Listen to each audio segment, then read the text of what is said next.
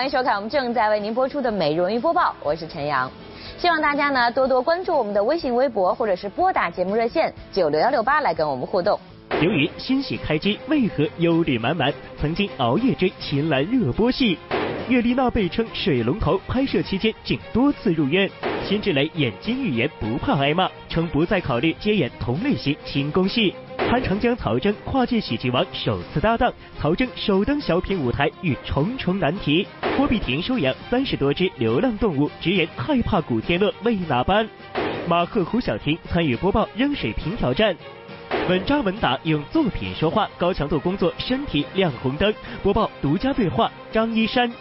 狼演员难辨真伪，专业训练师能和五种狼打交道。我爱看电影，电影中的狼是真的吗？更多内容尽在今天的美。在电视剧《怦然心动的小姐姐》拍摄现场，我们也见到了一个忧心忡忡的人。按说呢，听这部剧的名字啊，应该是青春活力十足，但不知道这位演员您是发的什么愁呢？导演，演员，好，来，开机大吉。等一下，看啥吧？刚一到电视剧《怦然心动的小姐姐》拍摄现场，主演刘云的这般状况，可是小文我万万没想到的场景。话说当天可是这部剧的开机发布会，本该热热闹闹庆祝，难不成刘云是有心事？所以现在是已经进入状态了吗？啊，对对对对，我有一点，我从昨天晚上就开始了。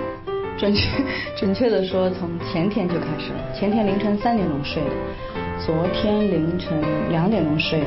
一方面是确确实前期工作比较紧，另方另外一方面你说的很对，就在工作比较紧，整个人比较累的情况下，我也想说，也有一点符合这个戏里的这个女孩的人物。原来这部电视剧讲述的是刘源扮演的主人公，在经历了低潮期，并在一次次的磨练中，开始走向光明的励志故事。而当天开机拍摄的正是他处在低迷期的戏份，所以刘云这是随时入戏找感觉呢。虽然没有和剧中的主人公一样的经历，但是有个共同点却让刘云很熟悉。比如第一集开场就是他开车，汽车就没有油了。我以前经常开着开着车开到。那高速路上开到一半，车子就没有油了，然后就车子就停在那里，也不能走了。然后我就打电话给我当时的男朋友来救我，就特别多的匪夷所思的，让人完全没有办法理解的马大哈的行为，就是很像跟我的角色。拍完上部戏就进组拍这部怦然心动的小姐姐，如此高密度的工作状态下，刘岩也没忘了追闺蜜秦岚的新戏。本宫有些事。正好需要交代。平日本宫一直病着，宫中很多事情有心无力，如今身体已全然大好。我其实完全是为了秦岚看的《延禧攻略》。其实我当时在北京拍的那个戏很累，我每天差不多凌晨两点钟收工。我记得《延禧攻略》第一天播的时候，我为了看它，我追到凌晨四点多，我给他发了个微信，我说你放心，我说。我说你赢了，我说这个戏稳稳的，一定会好。年代传奇大戏《娘道》现在正在我们北京卫视热播，播出呢近一周的时间，收视成绩和口碑呢是节节攀升。其实呢，为了演好这部戏啊，主演岳丽娜那可是没少吃苦头，在拍摄的过程当中，就曾因为劳累犯了好几次心脏病。印象最深的就是我每天在现场，基本上早晨四点多起来化妆。然后呃一直拍到晚上十点多收工回去，这期间一直在哭。在电视剧《娘道》中，岳丽娜饰演的英娘，含辛茹苦的抚养五个孩子长大。为了更好的诠释出这个角色，岳丽娜拍摄了太多场的哭戏，在片场被大家称为“水龙头”。家爷救我！不对，媳妇儿，谁跟我说过那个河谷脸上有颗痣？你脸上没痣啊？在这儿呢。长期处于情绪低迷状态，身体也会受到很大的影响。在十个月的拍摄过程当中，岳丽娜就曾因劳累犯了好几次心脏病和低血糖。我曾经在现场犯过四五次心脏病，就拍戏过程当中，大家看着前面祠堂就是认合姑的那一场戏的时候，实际上室内的那场戏，我是犯着心脏病拍下来的。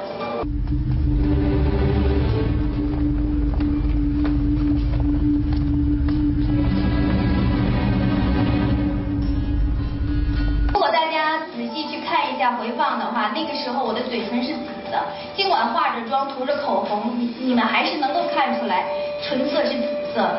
我是一直在伴着心脏病拍的那场戏。连续的拍摄让岳丽娜身体上和心理上都承受了很大的压力，但是为了能够不耽误整体进度，岳丽娜还是强打精神挺了过来。而这不仅是因为岳丽娜本人的毅力，还因为娘道的导演，也就是岳丽娜的丈夫郭靖宇太严格。我觉得导演对我最苛刻他在现场，第一不给女演员曝光的时间。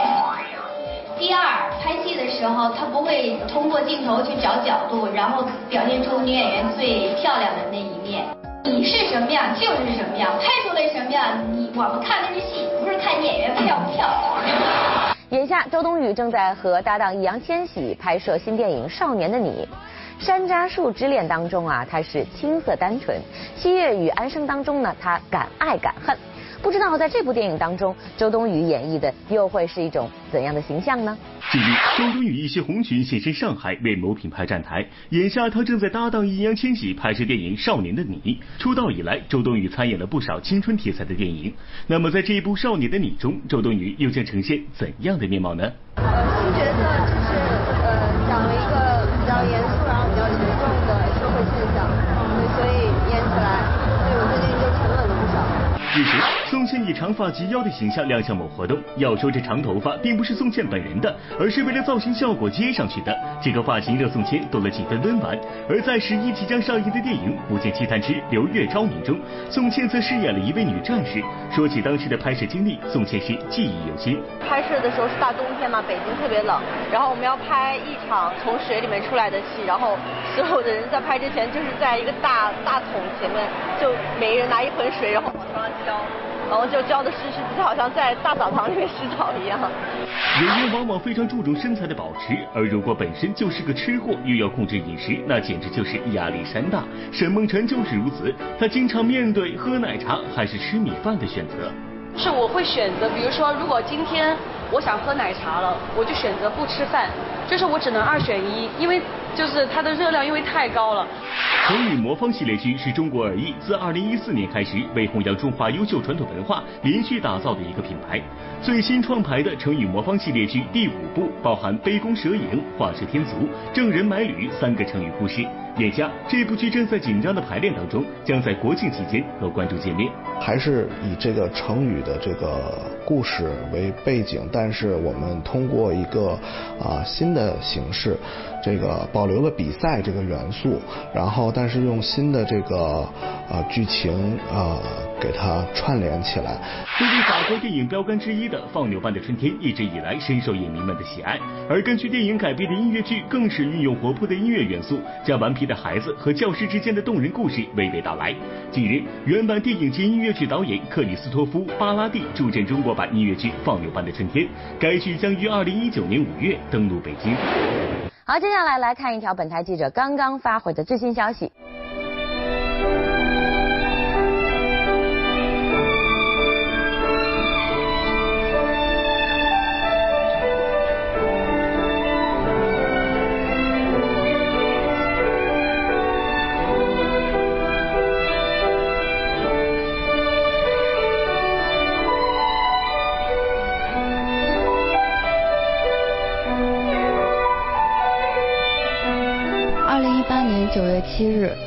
小提琴演奏家盛中国因病逝世，享年七十七岁。他演奏的《梁祝》等乐曲，深深地印在了几代人的心里，也启迪了无数琴童踏上追逐艺术梦想的道路。盛中国曾经说过：“真正的艺术家两头都得有，专家承认你，老百姓喜欢你。”今天看来，他的这番话更像是夫子自道：专家承认，百姓喜欢，盛中国当之无愧。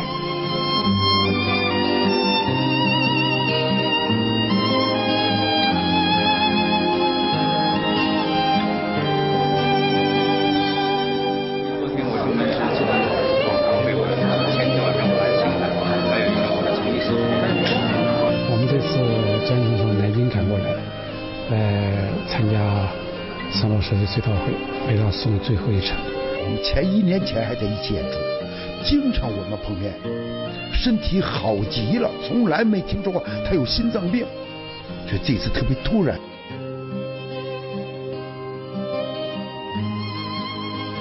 他是大师，是是我的导师，应该是我的精神导师。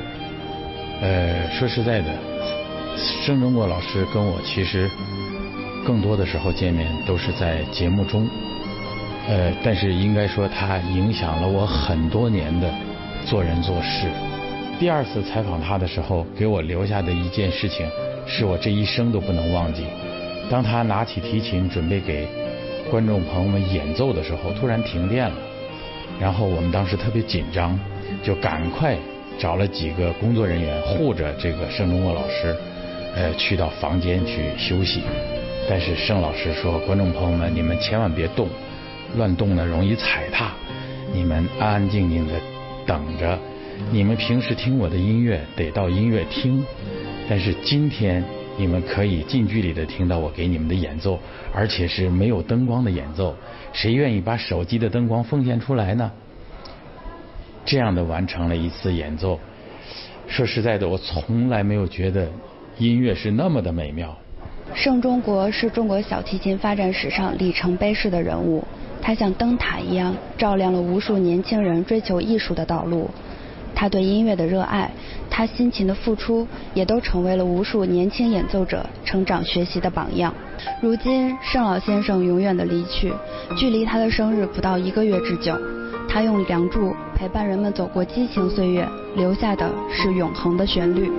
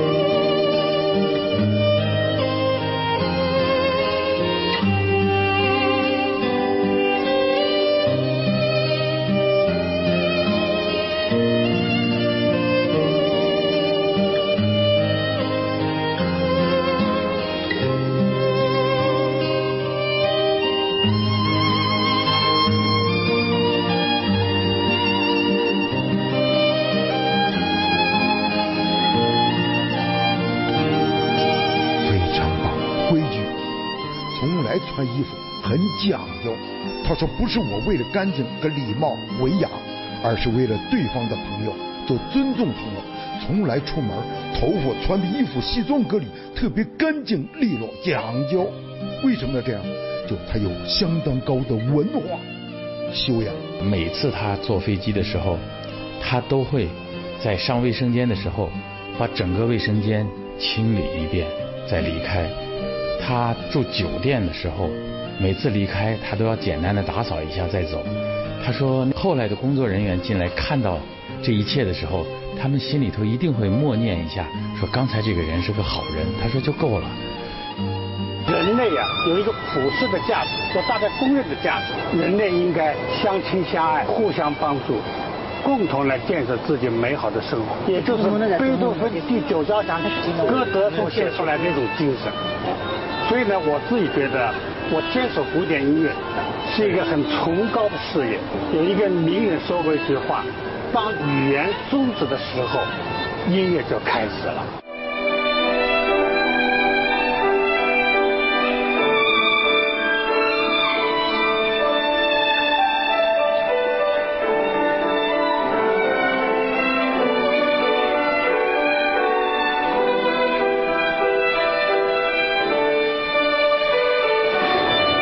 接下来我们要说到的这位演员啊，那可是个实在人啊，实在到什么程度呢？他曾经在采访当中说自己特别想火。像这样直白袒露心声的演员，现在确实不多。他就是辛芷蕾，在最近的热播剧《如懿传》当中呢，辛芷蕾是饰演腹黑女金玉妍，这个角色也引发了大家的热议。可是面对别人的称赞，辛芷蕾的回应却出人意料。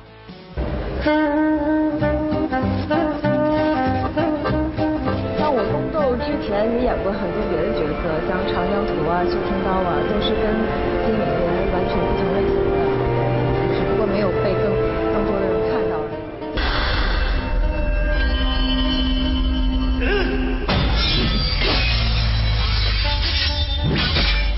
你先后引开我两个徒弟，其实一开始就想支持我，心思倒挺快。接下来还是会挑战各种各样不同多的呈现不同的角色给大家。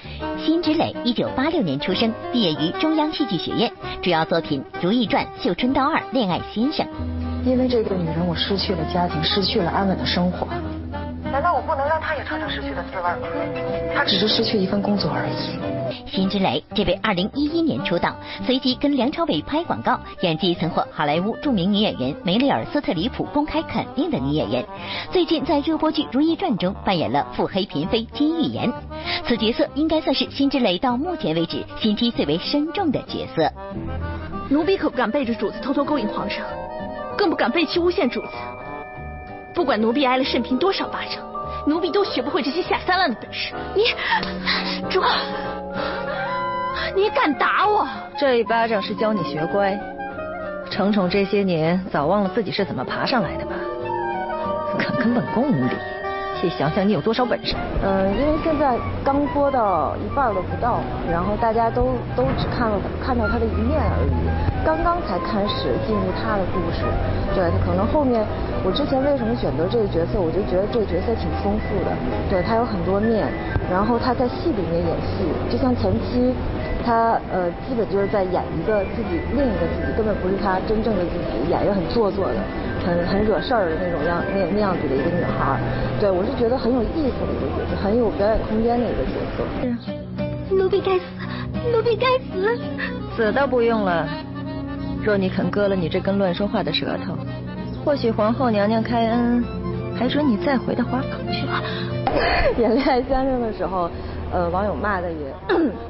有一些骂的也挺激烈的，但是我发现不光是这只是一部分而已，有一部分网友是这样的，然后有一部分网友就是使劲夸你的，还有一部分网友真的很中肯，他们说的一些东西还是很中立、很有道理的。我觉得我不能因为一小部分人就就就把这些人都全都屏蔽在外面了。对我还是觉得我可能永远都不会去去关闭微博或者怎样。此前一直兢兢业业工作、用演技说话的辛芷蕾，历经五次试戏，终于邂逅《如懿传》，令自己的知名度提升了一个台阶。而最近这部戏中的一个片段被网友神修图后，又让辛芷蕾火了一把。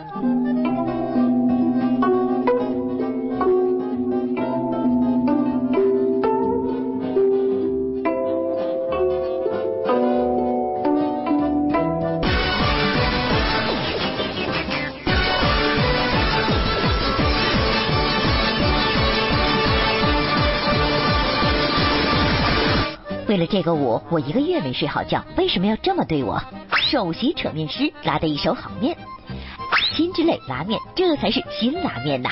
哎呀，那使劲演了那么多戏，正好那几天，呃，正好有一段金妍的内心独白，说他对世子怎么怎么样的，然后。没想到拉个面大家这么喜欢，我 可能以后以后演演喜剧什么的挺好的。由我们北京卫视推出的《跨界喜剧王》第三季最新一期的节目呢，已经如约和您见面了。几位新嘉宾登上了喜剧王的舞台，其中就有反派专业户曹征。首登小品舞台的曹征啊，可以说是紧张的不得了。他的搭档潘长江呢，却是一脸的轻松。我是很轻松的一次，很轻松的一次。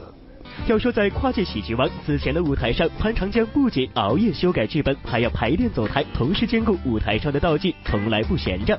不过这一回，潘长江怎么说自己很轻松呢？曹曹征，嗯，小伙子，我觉得挺优秀的一个小伙子，而且他有自己的想法，嗯，还而且他对剧本的理解都比较快，啊，记词也比较快。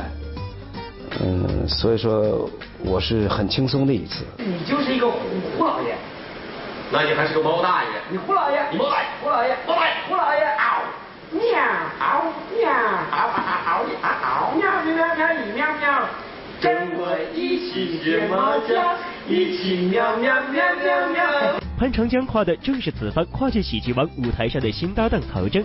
曹征曾在电视剧《芈月传》中饰演楚怀王芈怀，在《红高粱》中饰演大反派钱玉郎。极少参演喜剧的他，刚拿到剧本时，其实心里特别没底。这次来的时候，一开始拿到那个剧本之后，我对里面的一些包袱，一开始心里是有所顾忌的。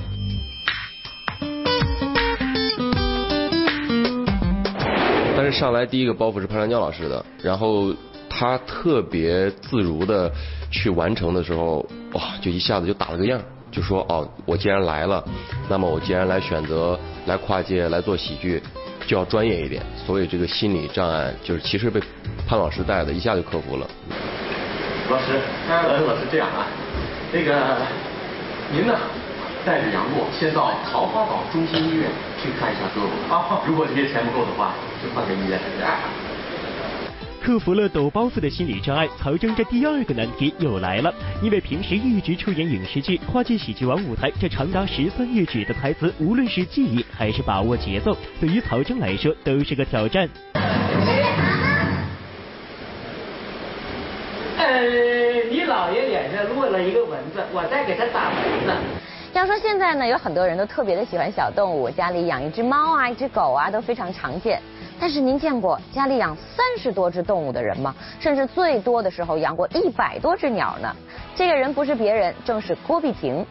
最近呢，在一个公益活动上，我们就见到了郭碧婷本人。这个看起来外表非常温柔随和的姑娘，原来还有点小挑剔。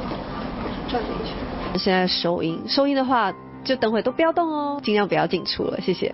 到底发生了什么？怎么采访刚开始，郭碧婷就对工作环境提出了各种严苛的要求？这似乎与我们印象中的她有所反差。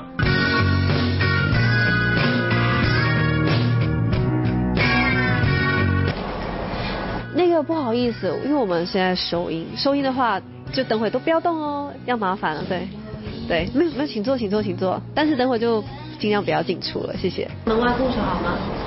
谢谢。的确进进出出是一件非常非常不礼貌的事情。那可能因为我们今天做的是公益，他们其实平时比较少遇到这种情况，所以大家说一说就好了呀，没关系因为采访过程被不断打扰，这让一向温文尔雅的郭碧婷都有些着急。因为当天她参加了某公益活动，因此对于工作要求格外高，你就不难理解了。其实平时的郭碧婷就特别注重动物保护，她在家里养了三十多只小动物，最多的时候还养过一百多只鸟。我比较会常收养的是老年动物，因为老年动物比较难找到真正的愿意照顾他们的家庭，他们很多时候来自于正常家庭被抛弃，或者是呃，或者是人家会担心负担他未来的老年的医药费。在家里养了多少只啊？家里呀、现在猫狗加起来应该有三十多只吧。会收养兔子，或是像刺猬，或者是一些比较特殊的动物。我以前鸟有帮照顾的时候有高达一百多只。任何流浪动物在郭碧婷的眼中都是需要帮助的弱者。外表柔柔弱弱的郭碧婷，内心竟然如此强大。不过眼下有一个人就让她有些害怕，那就是与郭碧婷合作新戏《武林怪兽》的古天乐。咱们建立贸易，互相残杀。因为我都我们就会觉得他是一个很厉害的人物，我们就会有点稍稍会有点嗯好不好意思或什么，因为他他很认真，他每一天在剧组里面，他只会在现场待着，是不会去休息，他就是在现场待着。所以我们我们一看到他现场待着，我们也不敢跑了，你知道吗？因为基本上要尊重，就是人家前面的长辈是如何的做，我们都要就是好好的学。三个月之前，谢娜为了鼓励自己，也让大家监督啊，她发微博说：“我要练出马甲线。”现在就是时候该交作业了。谢娜呢，就在微博上展示了一下自己的训练效果。谢娜说，那时候有孕在身，体重呢是达到了一百五十斤，她一度怀疑自己再也瘦不回去了。如今经过了三个月的锻炼，总算是小有成就。这谢娜挑战三个月瘦身，而热播剧《娘道》的几位演员则要挑战我们播报发起的扔水瓶。佘小四的扮演者马赫和阴阳的嫂子段金花的扮演者胡晓婷就来参与了，我们赶紧去看看他们的表现。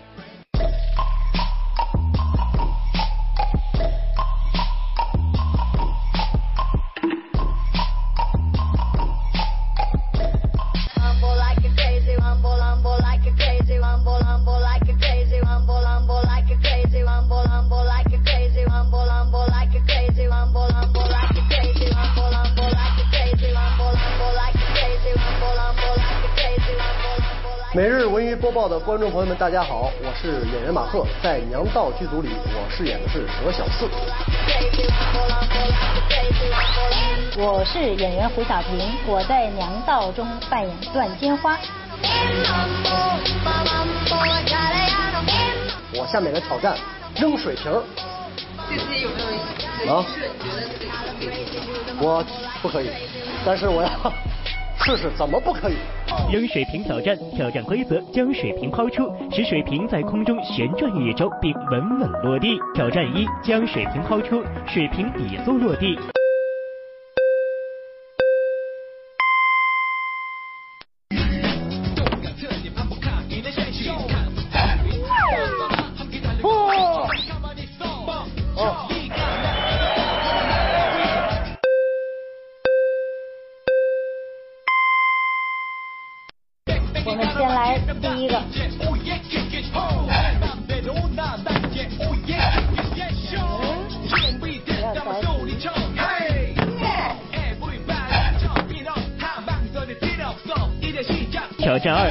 扔出两个水瓶，水瓶底座落地。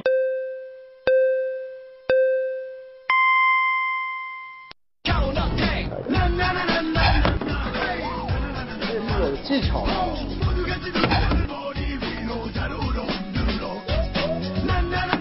哎，挑战失败。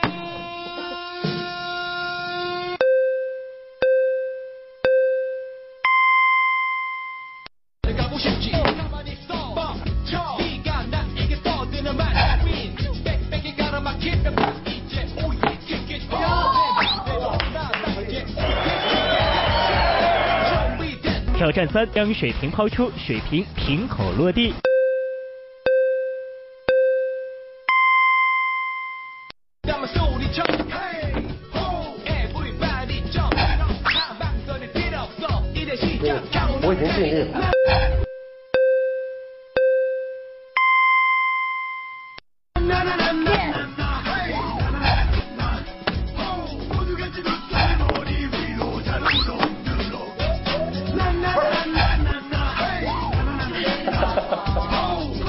稳扎稳打，用作品说话，高强度工作，身体亮红灯。播报独家对话：张一山。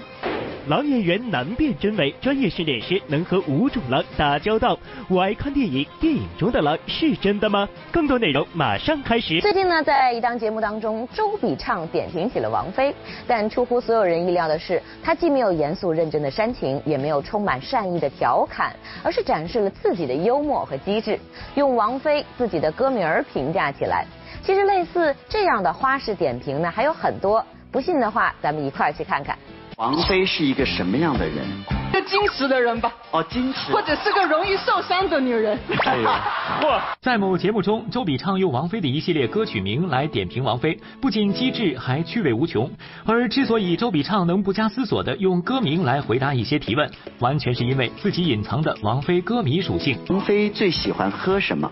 呃，酒吧。为什么是酒？酒。来吧，来吧，相约酒吧。我觉得这个年龄段的应该大部分都会唱她的歌吧，因为在我们那个时期，然后确实是就是他是非常厉害的一个歌手。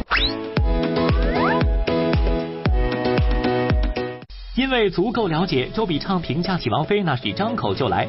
不过和马思纯合作拍摄过电影《盗墓笔记》的鹿晗评价起马思纯这位搭档时，就被马思纯提出了抗议。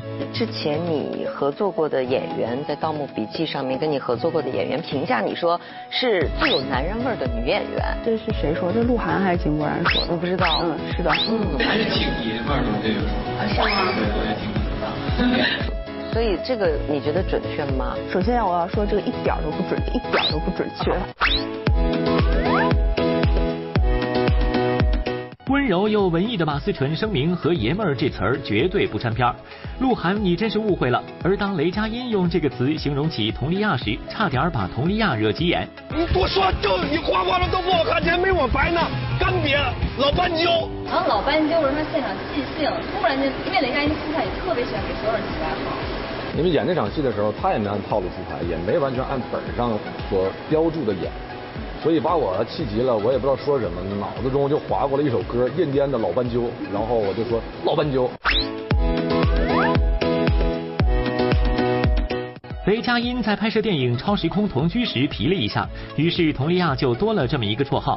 有同样遭遇的还有周冬雨，她和李易峰曾在电视剧《麻雀》和电影《动物世界》中两度合作，算是老朋友的两个人，互相评价起来也是不带客气的。小黄鸭是小黄鸭是有点可爱的。我今天还在想，我说周冬雨何必坐车来，游过来就完了，对不对哈？游过来，游过来。你的眼睛我一直都特别喜欢，我最喜欢你的大眼。张一山被称为是一个年轻的老演员，但是在电影学院上学的四年里呢，他没有接任何戏，而是踏踏实实的过着一个普通大学生的生活，充实着自己的演技。毕业之后几部作品当中，他的表现可以说是演技炸裂，备受好评。近几年张一山也是蛮拼的啊，像电影啊、电视剧啊、综艺也是样样不落。但是这样高强度的工作呢，也让他的身体亮起了红灯。我小时候就是在四合院里长大的，然后有很多的好朋友。如果我跟他们一样高、一样帅、一样壮的话，就没有人找我演戏了。你的作品就是特别直接明了的摆在了观众的面前，你也得对观众负责任。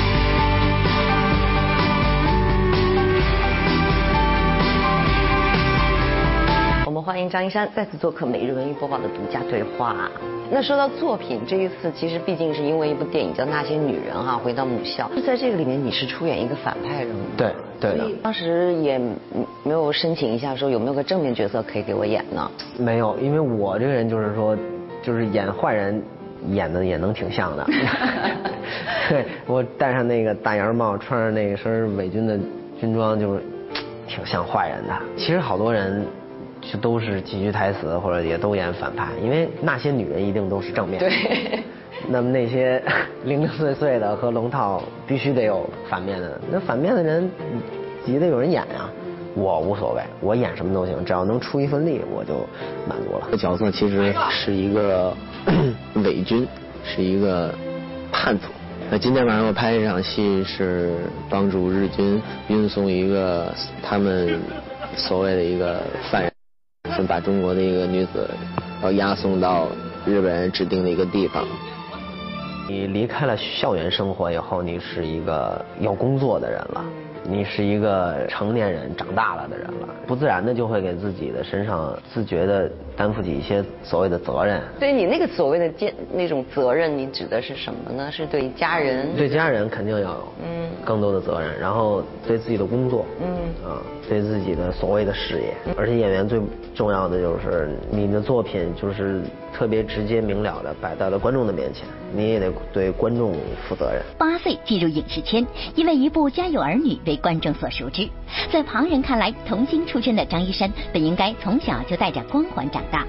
可这个北京小伙子却对自己一直有着清醒的认知，对工作他总会不管不顾。经历过事业的瓶颈期，才更珍惜眼前的机会。近两年一直处于高饱和工作状态的他，最近身体也频频亮起了红灯。医生也病了，他是怎么了？他刚才就是胃绞痛。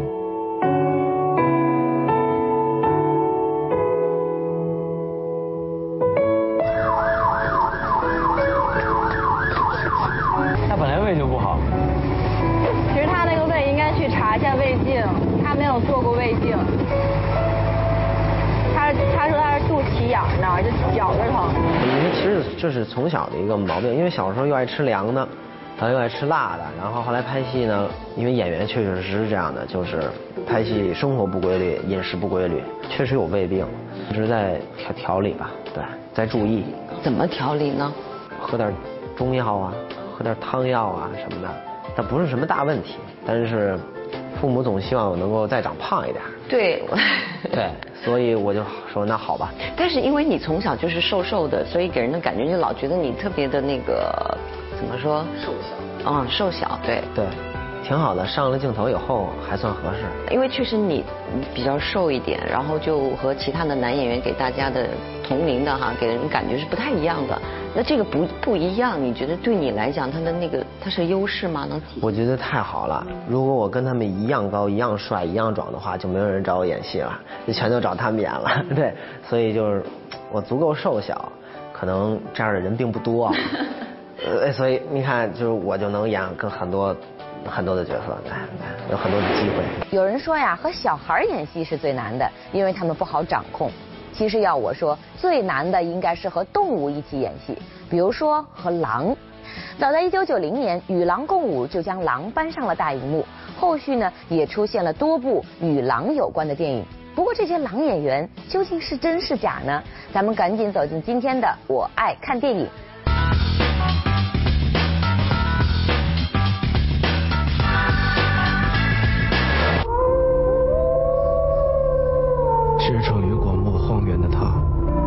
容忍高墙、壁垒和边界的存在。说到狼，很多人都比较害怕，毕竟狼的野心确实是很难把握的。从之前的《狼图腾》到近日上映的《阿尔法狼伴灰图》，狼可都是主角。不过，影片中狼演员究竟是真是假呢？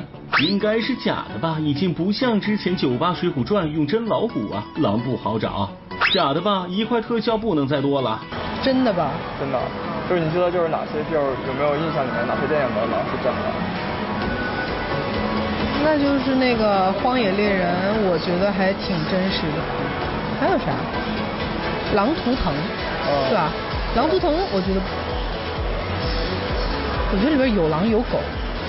是吧？就有一些是 有。对，有一些应该是狗吧，不是狼吧？应该不全是狼。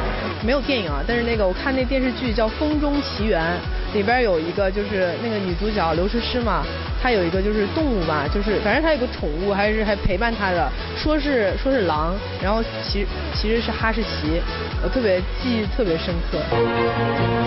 关注他。嗯，我这个没有看过，所以我猜应该有真有假吧。嗯，就《狼图腾》呢，可能是有真的，然后那个《狼少年》的那个狼可能是假的。正如很多观众所说，随着特效技术的进步，很多电影里的狼都是假的。像电影《人狼大战》就没有一头是真狼，所有狼都是特效制作；而像电影《荒野猎人》，则是特效和动物演员相辅相成。而在电影《狼图腾》中，则有很多狼演员的本色出演。或许很少有人知道，狼演员们还有一个专业的导演——驯狼师安德鲁。包括《狼图腾》中的狼就是出自于他手，《荒野猎人》《权力的游戏》中的狼也是他训练的。安德鲁能和白狼、棕狼、灰狼、黑狼、蒙古狼五种不同种类的狼打交道，所以下次再看与狼有关的电影时，说不定其中的狼演员就是安德鲁训练的呢。The first thing we teach him is to stand on a, a mark, which is a can be a piece of flat wood, a piece of rock.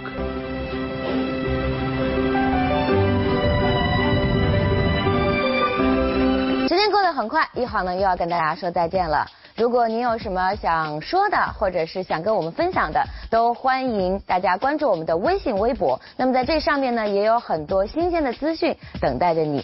同时呢，也可以来拨打我们的热线电话九六幺六八，我们等着您的声音。好了，每天晚上的六点五十分，每日文娱播报和您不见不散。